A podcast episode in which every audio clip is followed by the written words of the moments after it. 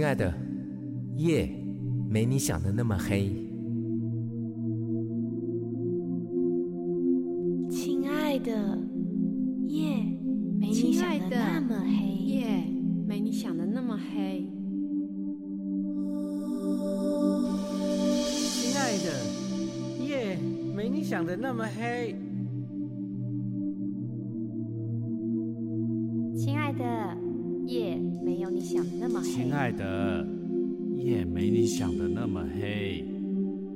爱的，夜没你想的那么黑。亲爱的，夜没你想的那么黑。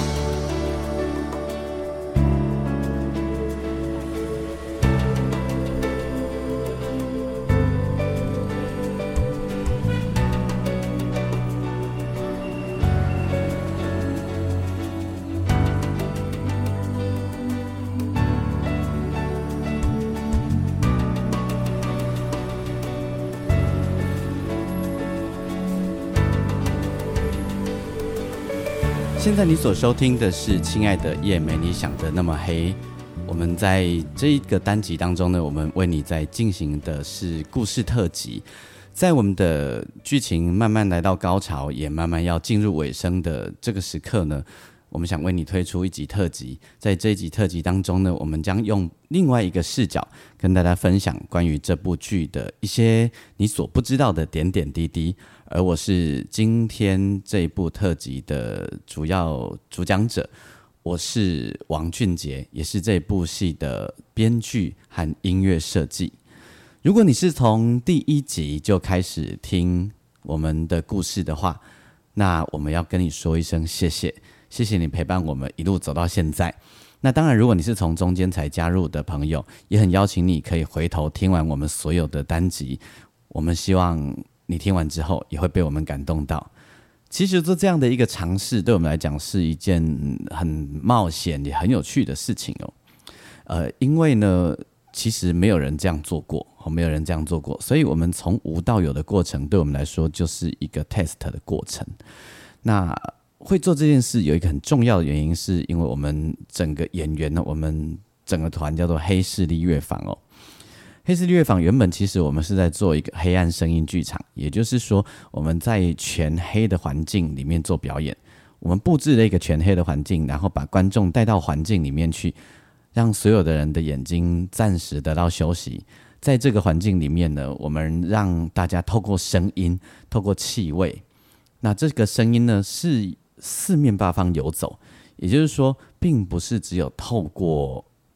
从音响里面发出来的，而是演员表演者有时候就在你的前后左右发出声音，或正在做表演，所以进入到这个场域的观众们，你也很像是表演者之一一样哦。但是呢，这样的表演虽然很精彩，但它的受众有限，于是，在去年疫情。特别严重的时候，我们就想，我们是不是可以把我们这样子的 idea 发挥到更大的极致？所以我们就开始着手准备来创作《亲爱的夜没你想的那么黑》这部音乐剧。因为我们整团都是视障朋友，那从小陪伴我们最长时间的其实就是广播。那我们在听广播的过程里面，广播剧或者广播小说又是我们非常非常重要的一个陪伴。在听广播剧或广播小说的过程，那些男女主角的声音总为我们带来许许多多的想象。那这些想象呢，就会因为没有看到画面，就会跟着剧情哦，让我们开始也对号入座，甚至去想象那个每一个男女主角们长得到底是什么模样。其实后来包含我们在听电视剧或者是听电影的时候，吼，呃，对，是用听的没错，因为我们就是看不到嘛。我们也带着一样这样的想象。进入到电视剧或电影里面去，那当然电视剧或电影，因为有很多是画面的呈现，所以有一些剧情的细节我们并不知道。但是电视剧或电影的声音，呃，尤其是电影那个声音成音做的非常非常之厉害啊，就如同深入其境一般。又加上我刚才跟大家说的，我们创造的黑暗声音剧场里面，其实我们就是把声音立体化，把整个环境三 D 化。那声音就像你在生活里面一样，那加上我们自己眼睛看不见，本来就是透过声音的形式在思考，所以声音的立体化和三 D 化是我们很有感觉的事情。那我们就想要把这样子的气氛放到广播音乐剧里面来哦。然后在选择题材的时候呢，我们就想着说，就用视障这个题材好了。好，因为呃，我正好我们自己也看不见，然后其实很多的社会大众对于视障朋友也会有很多很多的好奇。那我们不想跟大家说很多大道理。我挑了现实生活里我们的两位团员作为男女主角的人设，一位是。饰演文峰哈文峰我们的男主角的赖志杰先生，另外一位是饰演了佳瑜的林家珍小姐。那赖志杰先生其实我认识他有很长一段时间了。我早期认识他的时候，他其实眼睛看得见，然后是弱视。那后来我们没有没有联络，等到我们再度联络以后，是十多年以后的事情了。十多年以后，我再度见到他的时候，他已经全盲了。然后他的个性跟他的一些 feel 也跟我们年轻时候有蛮大的不同。那因为林家珍小姐，其实我会认识她，是因为我有一天在很多年前听我的朋友说，有一个视障的女生开了一家咖啡店。我我我实在很难想象，虽然我自己是一个视障朋友，我眼睛看不见，我都还是很难想象有一个呃。眼睛弱视的女生可以开咖啡店，于是我就去访问他。那时候我在做广播节目，我就去访问他，然后开始了我对他的认识。那很很妙的，后来这两位也变成了黑势力乐坊的成员之一，所以我就用他们两个人的人设，然后加上我周围很多视障朋友的亲身经历和故事，还有当然就是编剧的一些想象。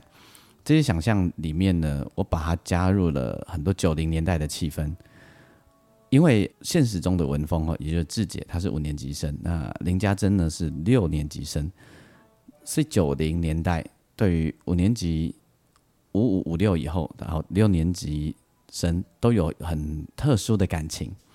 我不晓得大家你会不会对你会不会对于九零年代一九九零年到也许两千年两千零二年之前。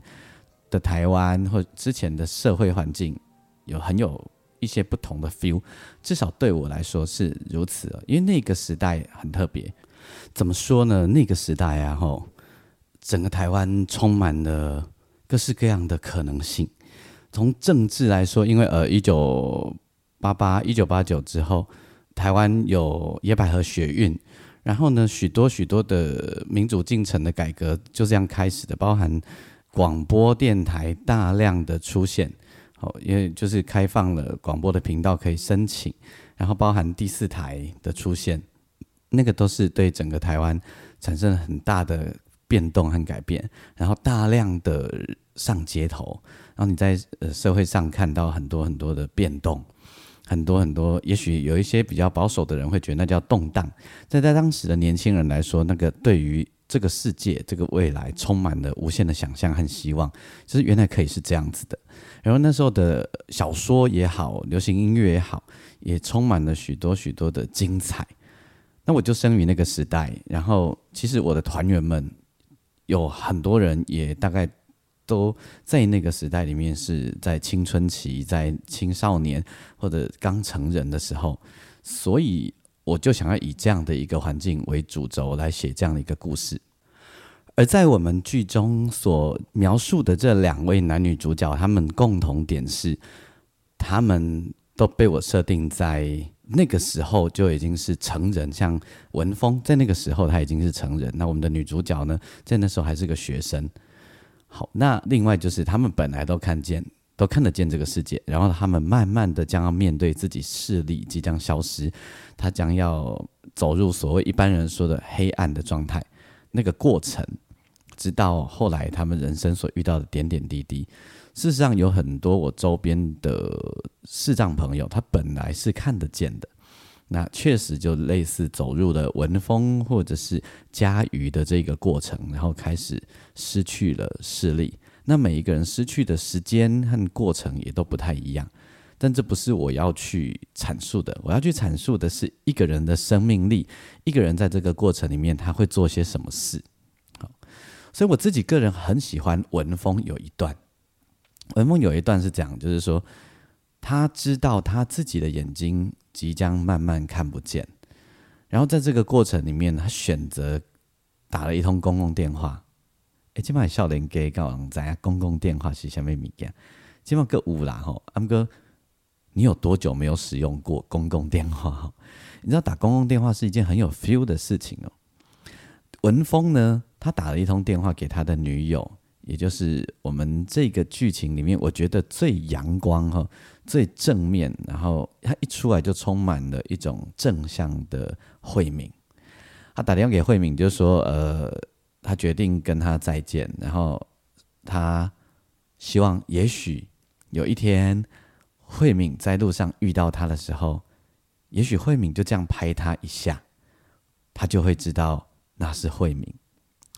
我不知道你在听这一段的时候，或你听我描述这一段的时候，你有什么心情？可我想跟大家说的是，你知道吗？那是一个人心里的一种依恋，他知道。他以后看不见慧敏的样子，文峰也知道他决心要跟慧敏说再见，对慧敏来说非常非常的残忍。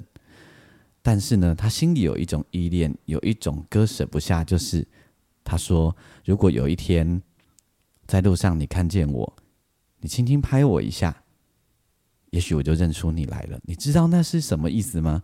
那是心里想着，就算有一天我看不见，我光凭你拍我一下。那样子手在我的身上轻轻拍一下，我就可以认出你来。那是一种深刻，那是一种相互了解、熟识的感觉。我不知道大家你能不能体验这样子的心情？这样的心情多么深刻啊！当然后来后，文峰不回慧敏的信，慧敏写了许多的信给他，包含了呃慧敏。也用录音带给他，他就是不回。很多女生呢，看到这里，听到这里就会很怒，就会觉得说：“啊，你是怎样？”然后甚至于到了文峰中年以后，心里都还惦记着、想着慧敏。虽然文峰已经结婚了，这里面也有很多女性是很不舒服的。好，我跟呃现实中的志杰聊过这件事情，我因为他，我必须确定他是不是了解我的意思。呃，也确定他的他在这件事情上的理解和他的人设，我们都懂。文峰吼其实就是受那种传统耳机上的教育，他的爸他的教育就是这样子。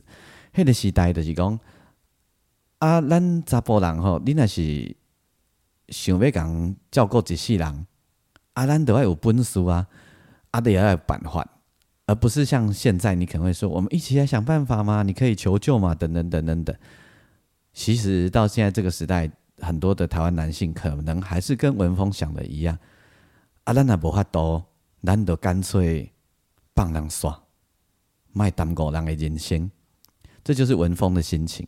所以那个不是呃没用，哦，也不是懦弱，而是选择勇敢的抛下。一切往前走，那是一种爱。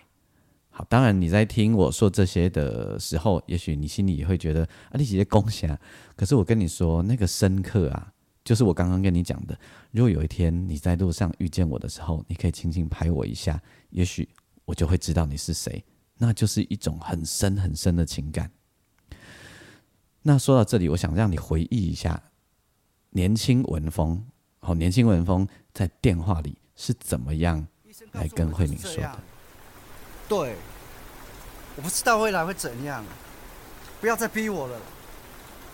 我已经想过了，我不想再去看医生了，都已经第四个了，每一个都一样。不要再逼我了，好不好？我不想挣扎了，就这样。不要哭。我会好好的照顾自己，你不要担心，你就照你原本的计划去日本吧。我跟你说，没有关系，我会好好的，你不用觉得抱歉，我们就走到这里吧。慧敏，真的不要哭了。这样吧，如果有一天我眼睛完全看不见了，你在路上遇到我的时候，记得跟我打声招呼，或者拍我一下，说不定你还没有叫我，我就认出你了。总之，你要好好的照顾自己。希望你到日本可以找到你想要的，也可以遇到更爱你的人。听着文峰，年轻文峰在电话里面跟慧敏说话，然后打着公共电话。其实，在我的这个剧情里面的一开始出现了几次打公共电话的场景，我还某种程度还蛮怀念打公共电话的时代。我记得我在念五专的时候啊，我们呃在宿舍里面只有两只公共电话。一只是投币式的，一只是用电话卡的。然后呢，每到晚上十点以后啊，大家就一群男生在排队打，准备要打公共电话，可能打回家、打给女朋友等等等。然后最常发生的就是前面的人哦讲太久，后面的人实在受不了了，开始骂人了。头前等咧等迄个汤干被点的时阵，后边单家呢，规人咁要跳起来吼，会小卡称，甲女朋友可能约十点半，你唔知？好啊，单嘎鬼包就曾经发生过，我们男生宿舍里面有人直接丢啤酒罐。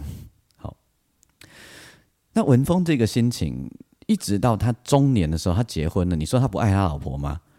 我从来没有在剧情里面这样描述过。可是呢，呃，我想要说的是，那是一个很深刻的情感，所以呢，心中会有一种惦记，一直到他遇到慧敏的时候。那个未必是一种我想要跟他再续前缘。我想慧敏也不是这样子。我们一路听下来，你看到你听到慧敏哈，你也有人会觉得啊，慧敏怎么就是好像弄了呢逆来顺受？其实他没有逆来顺受。我们应该说，慧敏是里面命最好的。好，在这部戏里面有两个人命最好，一个就是慧敏，为什还有另外一位就是许慧琪。许慧琪就是个性很鲜明。大辣辣的过人生，然后呢，把自己照顾好，然后肯定一定也存了不少钱。我没这么写进去的，但对我来说，这样的人设肯定一定会把财务规划的很好。那慧敏呢，就是一个教养很好的女生，同时呢，慧敏也在个性上比较能够放过自己，然后往正向方面去看，让自己往前走。她唯一的叛逆就是她在日本的时候，嗯，跟文峰分开之后，后来她去结婚了。可很快，她有了小孩，她还是选择离婚。这大概是他人生最叛逆的一件事吧。他为什么去结婚？我并没有交代，我也不打算交代。我觉得这件事情大家可以自己去对自己去思考，根据你个人认知的可能性去做思考。那他。为什么离婚？很单纯嘛，一定是他发现这个婚姻不适合他，所以他离婚。我也没有说他家暴等等等。他带着女儿回到台湾，然后呢，他出现的时候，他永远是其实没有那么难，其实没有关系。他也不会说啊，不要紧张，不要怎么样怎么样。他永远不会说这些话，但他就是用一种比较可以放过自己、放过一切的态度在往前走，在看待这一切。对我来说，这样的人是非常不容易的，啊，是非常不容易的。但是在现实生活里面，有没有这种人？有，其实有。如果有慧敏这样子的个性的话，遇到任何的困难，其实都可以渡得过去，因为他可以用最正向的方式往前走。说到这里，我就想要来让大家听，由慧敏来演唱这个《一个人跳舞》这首歌。这首歌是我自己非常爱的歌，哈。这首歌其实一样有九零年代的 feel，呃，我们都开玩笑说很像那个 China Blue and 苏慧伦，哦，超级超级像哦，有那种九零年代的流行摇滚的味道。那呃呃，现在来听真的还蛮复古的啦。那慧敏，也就是我们饰演慧敏的这位呃吴美莹小姐，她唱这首歌也唱的非常的到位。然后用透过这首歌，就是一个人跳舞，哦，那。无论如何，路一定要往前走，一定要走下去。这个是一种非常积极的心情。唯一的叛逆，叛逆完了，其实搞不好这一块他就被补起来了。所以当他遇到文峰的时候，只有这么说：他他淡淡的说啊，莫不要再计较了，不要想那么多。我们还能够相聚哦，这是一件很开心的事。那就是已经升华，经过人生几十年的历练以后而有的一种成年人、成熟人、大人的样子。我们来听一个人跳舞。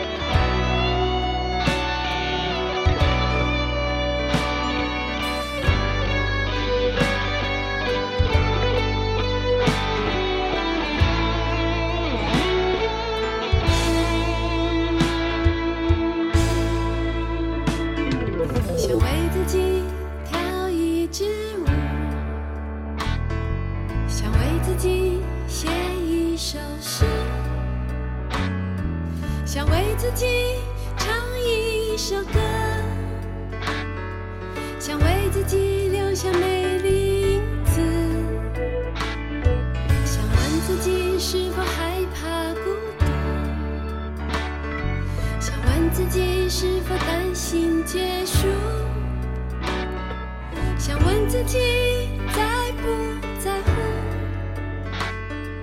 想问自己是否觉得无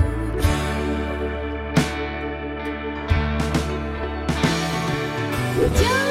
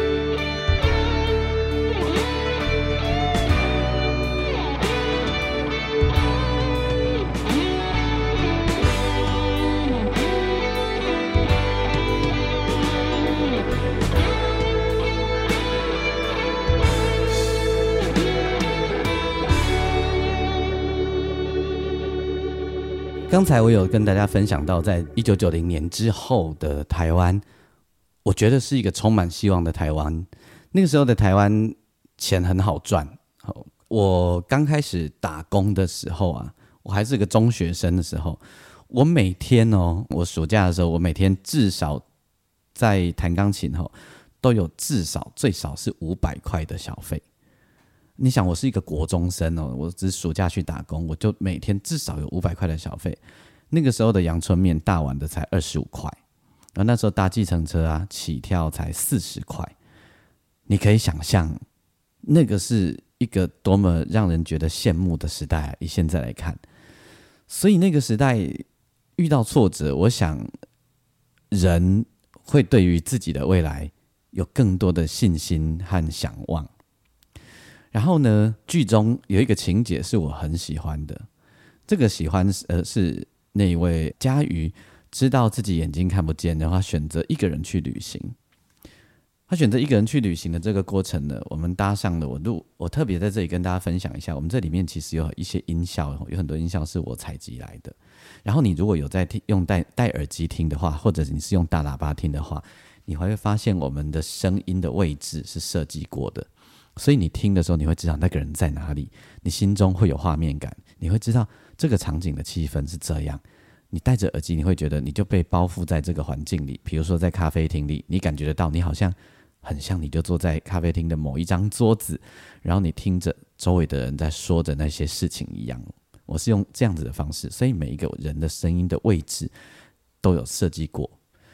那么火车的这一段呢，就是佳瑜在火车上，然后呢。心里的一段独白，这也是我非常感动的。我自己很喜欢这一段的原因，是因为在九零年代的台湾充满了希望，所以人会勇敢的可能去做一些选择跟做一些事情。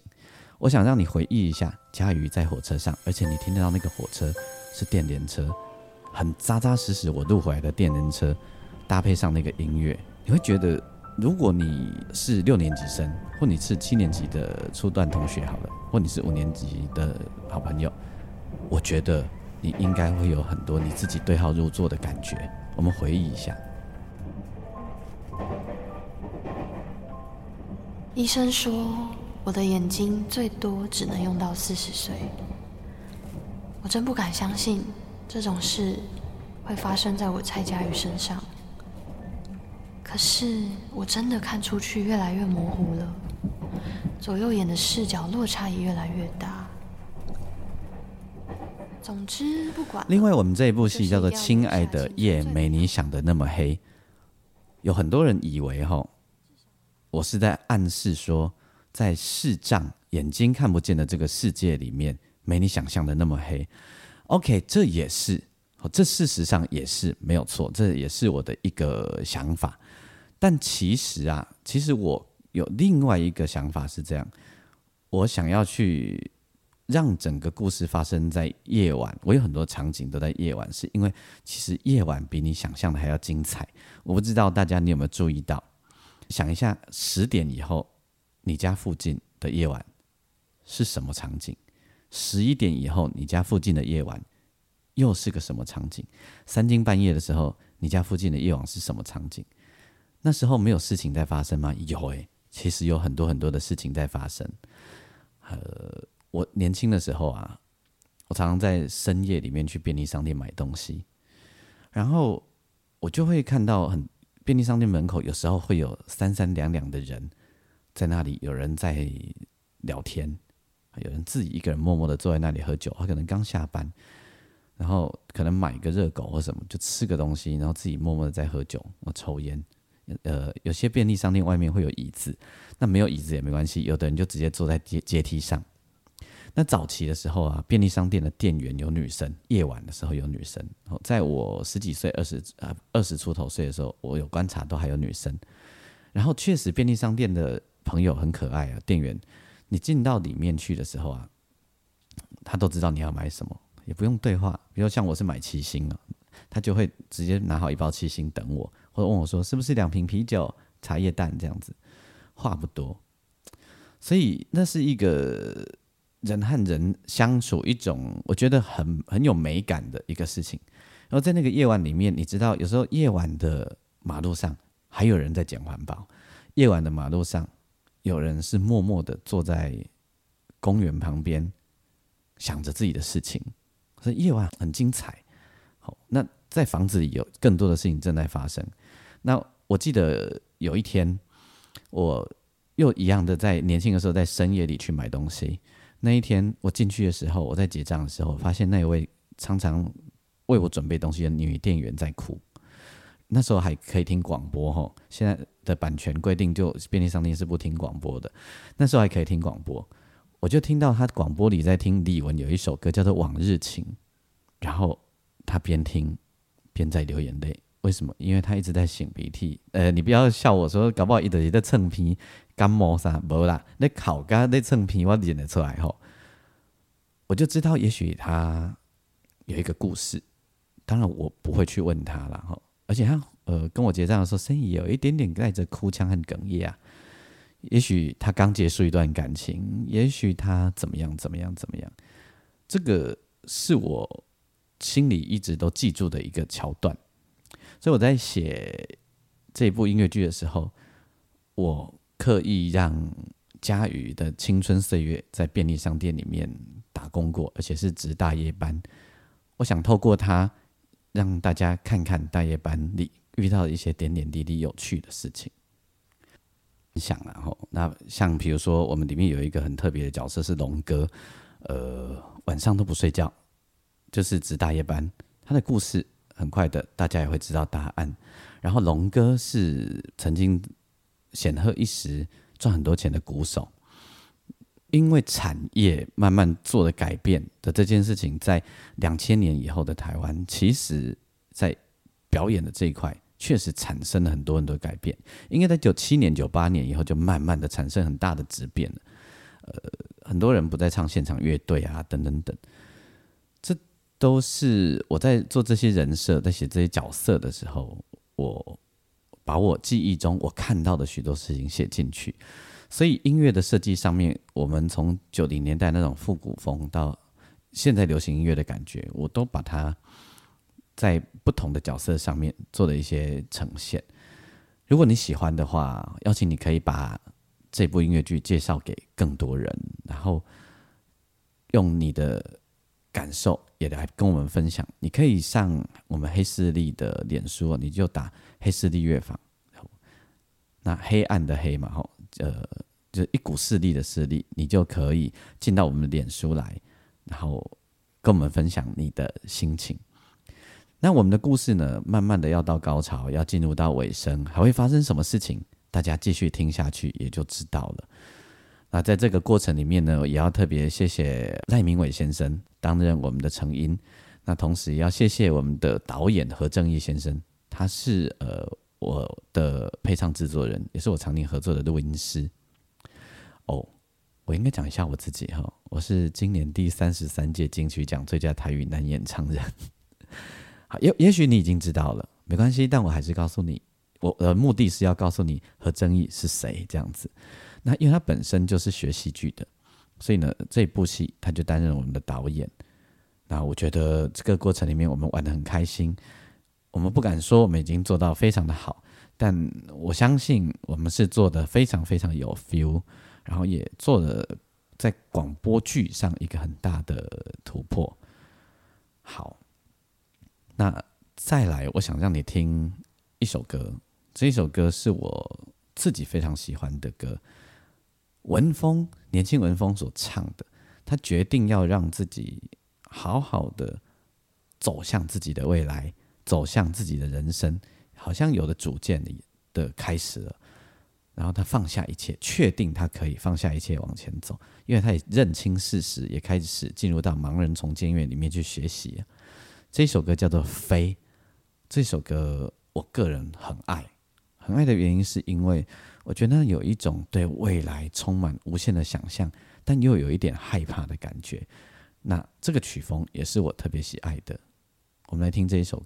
飞。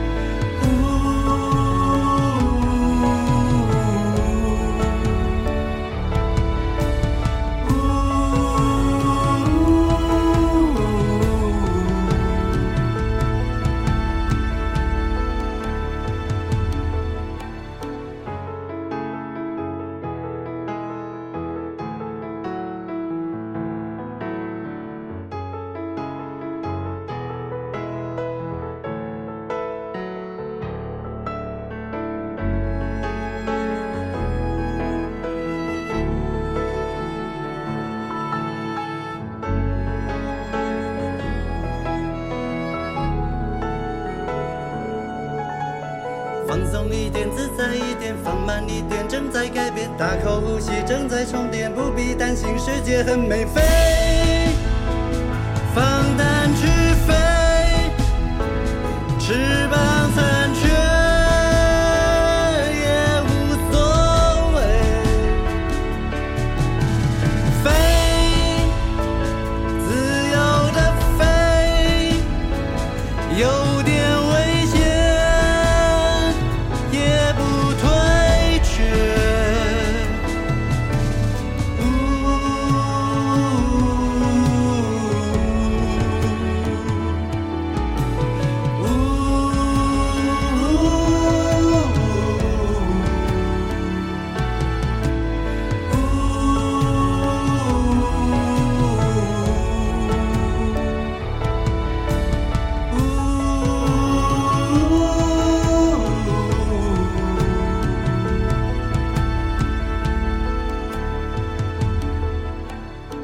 在这一个特辑当中，呃，从编剧的视角跟大家分享一些我在写这部剧本的时候，还有我在做音乐的过程，我心里所想的一些点点滴滴。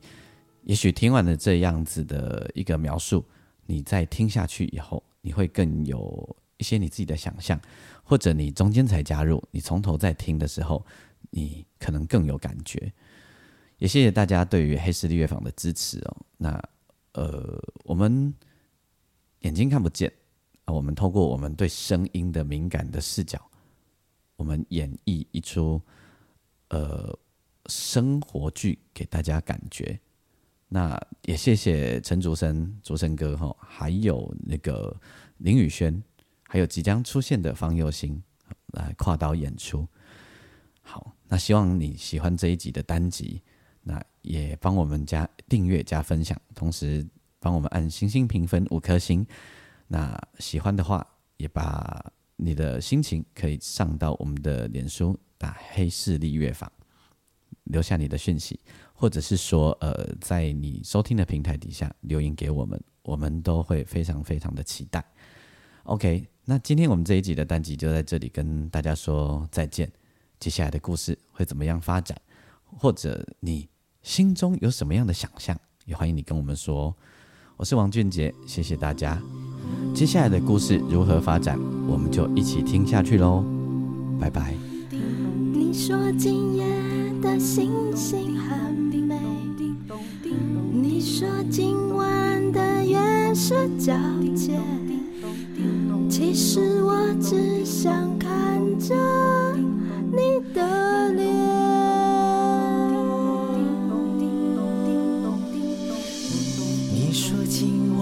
的月色皎洁，你说今夜的星星很美，我只想身边有你陪。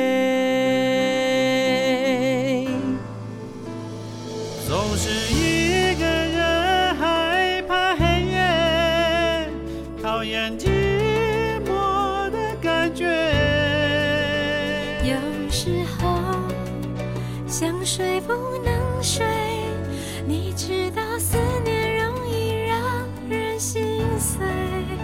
亲爱的，别怪我多嘴，一个人的生活其实也很美。可是我就想要买醉，喝醉了什么事都觉得浪漫一点。其实我只想要好好的睡，睡着之后什么都无所谓。嘿，亲爱的，夜其实没那么黑。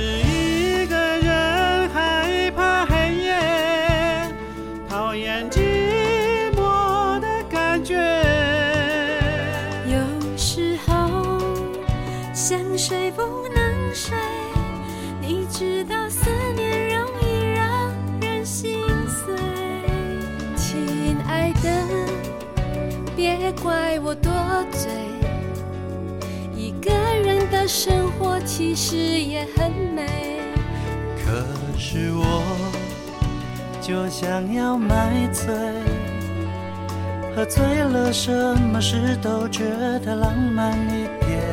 其实我只想要好好的睡，睡着之后什么都无所谓。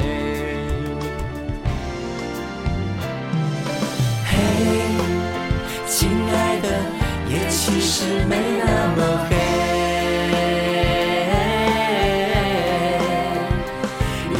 你